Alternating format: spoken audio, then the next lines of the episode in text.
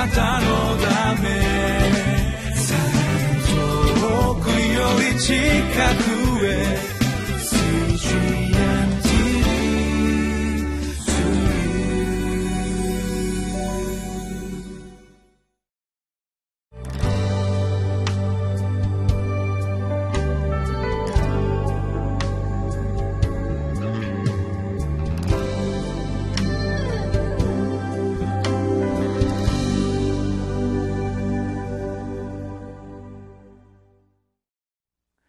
10月23日のリビングライフです。皆さんいかがお過ごしでしょうか？大和カルバリーチャペルの福牧師倉地圭です。今日もご一緒に御言葉の素晴らしさを味わっていきたいと思います。ある本にこんな話が載っておりました。ある小学校の算数の授業。学校の先生が質問します。キャラメルがここに4つあります。2人の人で分けたらいくつでしょう？生徒たちは2つずつと答えました。じゃあ5つあったらどうなるでしょう？生徒たちは考えました。先生が求めていた答えは2つずつで1つ余るということでありましたがみんなが悩んでいる時に一人の男の子が「分かった分かった先生」と言って手を挙げました。何と言うとその子は「喧嘩になる」とそう答えたというんであります。面白いと思いません？残ったキャラメルで喧嘩になるという発想です。この後先生は算数としてはその答えはおかしいけれどあなたの答えは間違いではない。答えはいつも一つとは限らないとお話してくださいました。エゼキエル書には厳しい神様の裁きが続きますがその中にも不思議な神様の恵みが隠されているということを今日もご一緒に見つけていきたいと思います。えー、今日は神への愛と世への愛は両立できませんと題してエゼキエル書23章36節から49節のお話をさせていただきます。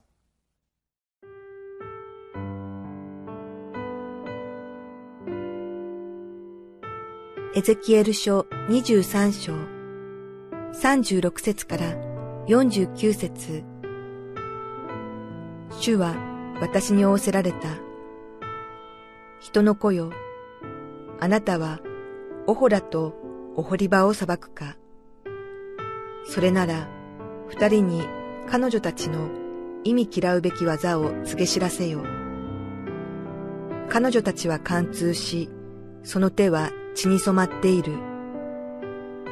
彼女たちは自分たちの偶像と貫通し、私のために産んだ子供をさえ、それらのために火の中を通らせて焼き尽くした。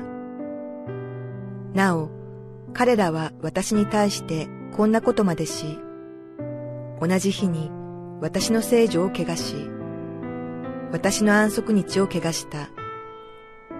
偶像のために自分たちの子供を殺し、その同じ日に私の聖女に来てこれを汚した。彼らはなんとこのようなことを私の家の中でした。それなのに、あなた方は遠くから来る人々を死者を使わして招いた。彼らが来ると、あなたは彼らのために身を洗い、目の縁を塗り、飾り物で身を飾り、豪奢な寝台に横たわり、その前に食卓を整え、その上に私の香と油とを置いた。そこでは、のんきな馬鹿騒ぎが聞こえ、都会からの者に、荒野からの大酒飲みが加わった。そして彼らは彼女たちの腕に腕輪をはめ、頭には輝かしい冠をかぶせた。そこで私は貫通で疲れ切った彼女について考えた。彼らは今、その女と会員をしているのではないかと。彼らは遊女のもとに行くように、彼女のもとに行った。彼らは、みだらな女たち、オホラとオホリバのもとに行った。しかし、正しい人たちは、貫通した女に下す罰と、殺人をした女に下す罰で彼らを裁く。彼女たちが貫通し、彼女たちの手が血に染まっているからだ。誠に神である主はこうおせられる。私は一つの集団を彼らに向けて攻め上らせ、彼女たちを人々のおののきとし、餌食とする。集団は彼女たちを石で撃ち殺し、剣で切り倒し、その息子や娘たちを殺し、その家々を火で焼き払おう。私はこの地からみだらな行いをやめさせる。すべての女たちは自分自身を戒めて、あなた方がしたようなみだらな行いをしなくなる。あなた方のみだらな行いの報いはあなた方の上に下り、あなた方はあなた方の偶像の罪の罰を負わなければならない。この時、あなた方は私が神、主であることを知ろう。23章36節にこうありました。主は私に仰せられた。人の子よ、あなたはオホラとオホリバを裁くか。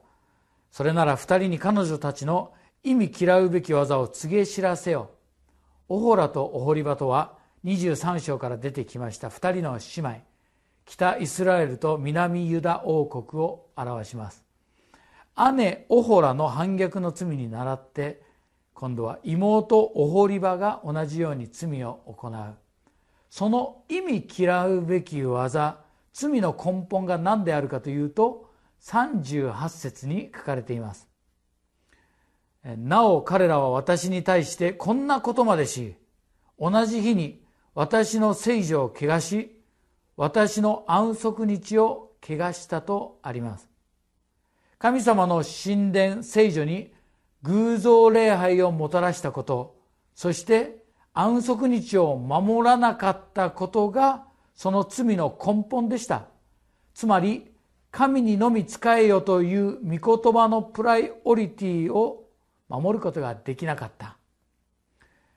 姉オホラという言葉の意味は天幕の女という女性という意味があります。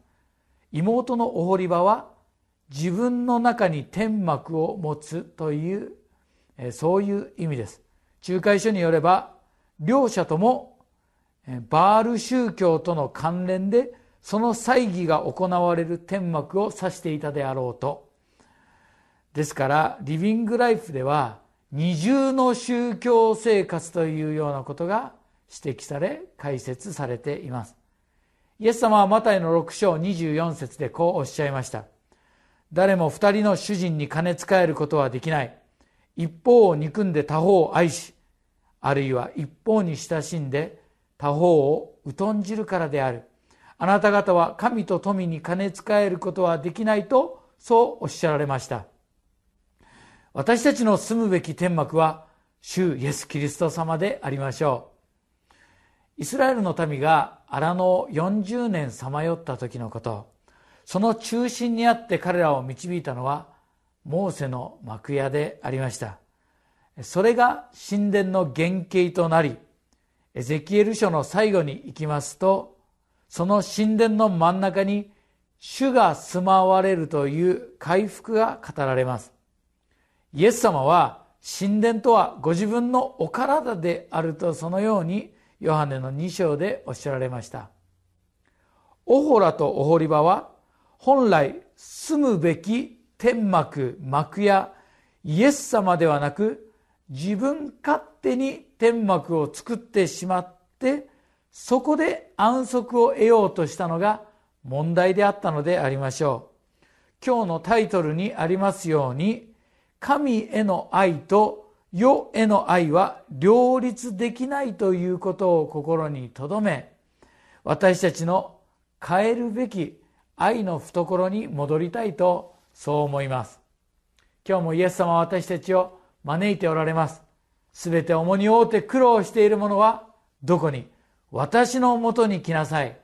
あなた方を休ませてあげよう。最近もうすぐ3歳になります私の息子が家で突然こんなことを言いました。あのね緊張が走っているんだよ。緊張が走るんだ。となんだ緊張が走るなんてそんな難しい言葉を覚えたのかと思いましたら最近動物好きでありましてアフリカの動物というテレビ番組を見ていましたらライオンが鹿を捕まえる場面でレポーターが茂みに緊張が走りましたとそれを聞いていてライオンが走る鹿が走る緊張という動物が走っていると息子はそう思ったようであります。そんな息子を連れて少し前に動物園に行きましたよ。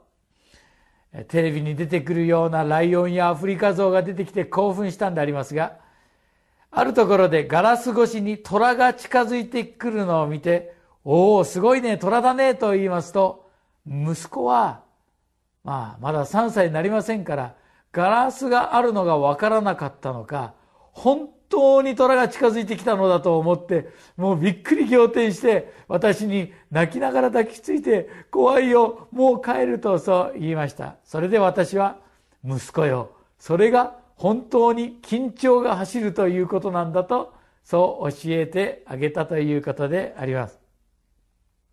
身をもってその言葉の意味を覚えたでしょうか？聖書にはあなた方の敵が敵である悪魔が吠えたける獅子のように歩き回っていると書かれてあります。現実生活の中で様々な試練が私たちを襲い生活や命が脅かされることが起こります。家庭や職場で緊張が走るということもしばしばでありましょう。そんな時に私たちは主の天幕に逃げ込むことを忘れて自分勝手に天幕を作りそこに逃げ込んでしまうということが多いようです。ストレス解消のために現実逃避をしたりこの世のもので満足させようとしたりする。でも目に見えなくても私たちの神様は強化ガラスバリアのように私たちの前にいてくださることを忘れてはなりません。どんなにサタンがうねり声を上げたとしても私たちと共にいてくださる主に信頼しこのお方にお従いすることが一番の解決策であります。初代教会のリーダーであったヤコブはこう語ります。ヤコブの手紙4章8節。神に近づきなさい。そうすれば神はあなた方に近づいてくださいます。罪ある人たち手を洗い清めなさい。双心の人たち心を清くしなさいと。二つの心心が分かれてしまわない。一番の方法は神様に近づくことだと言います。心を定め祈りの手を挙げ続けたい。目には見えませんが世の終わりまでいつも共にいてくださると約束してくださるイエス様に信頼して祈りを持って今日も神様の御座に近づいてまいりましょう。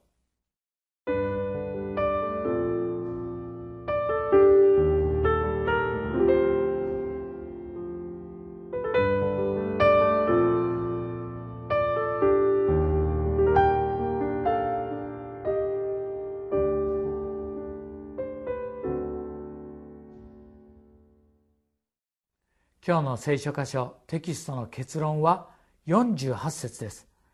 私はこの地からみだらな行いをやめさせる。すべての女たちは自分自身を戒めてあなた方がしたようなみだらな行いをしなくなる。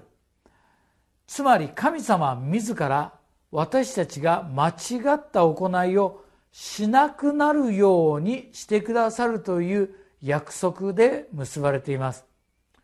Come unto me 私のもとで休みなさいとおっしゃられたイエス様は、不従順の罪を背負い、十字架で死んでくださいました。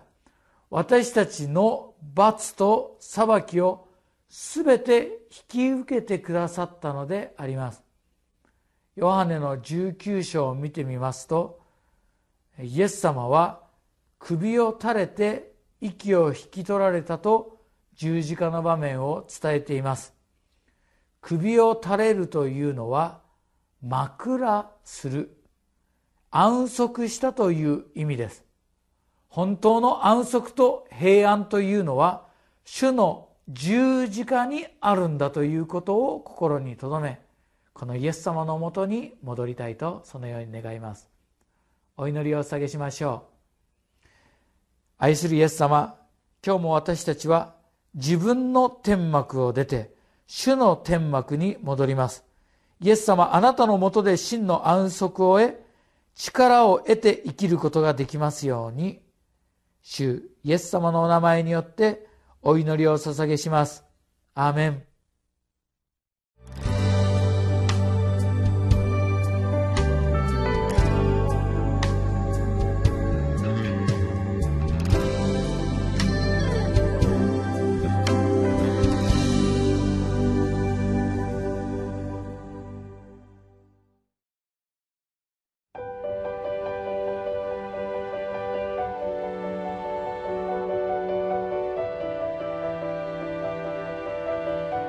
세상에는 수많은 교회들이 있지만 더 깊이 있는 말씀 강해를 찾기 위해 크기로만 교회를 선정하지 않습니다. 보다 좋은 영적 콘텐츠를 더 많이 나누기 위해 방송비를 받지 않습니다. 1년 365일 복음만 전하고 싶어서 우리는 광고를 하지 않습니다. 온누리의 복음을 땅끝까지 CGN TV와 함께 땅끝 성교사가 되주세요